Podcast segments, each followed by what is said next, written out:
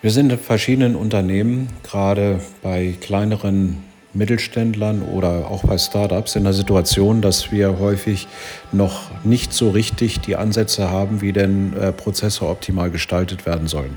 Und manchen von den Unternehmen ist dieser Prozess dann auch wirklich ein bisschen unangenehm, denn äh, ja, er schränkt ein. Auf der anderen Seite, die Notwendigkeit, sich mit agilen Methoden zu beschäftigen, führt dann ganz schnell dazu, dass man versucht, so drei Schritte auf einmal zu machen. Das heißt, wir versuchen erstmal aus unserem Chaos äh, gar nicht erst etwas Funktionierendes, Stetiges zu machen, sondern gleich den Schritt in Richtung der Agilität zu gehen, weil da sind wir ja gar nicht so weit von weg. Falsch. Und zwar absolut falsch, gefährlich falsch.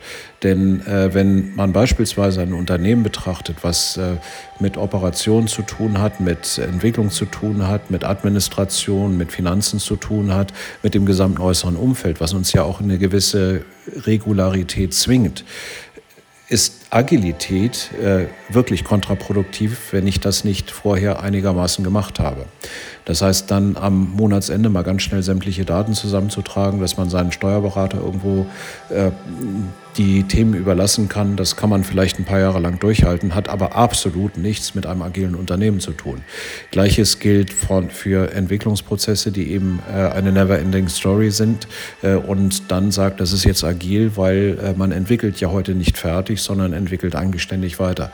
Ist äußerst gefährlich, weil damit Kostenstrukturen komplett über den Haufen geschmissen werden. Und dann die Operations, die sich darüber freuen, mal ein halbfertiges Produkt zu kriegen und das dann irgendwie dann hinzukriegen und sich zu wundern, dass man das Thema nicht in die Kosten kriegt.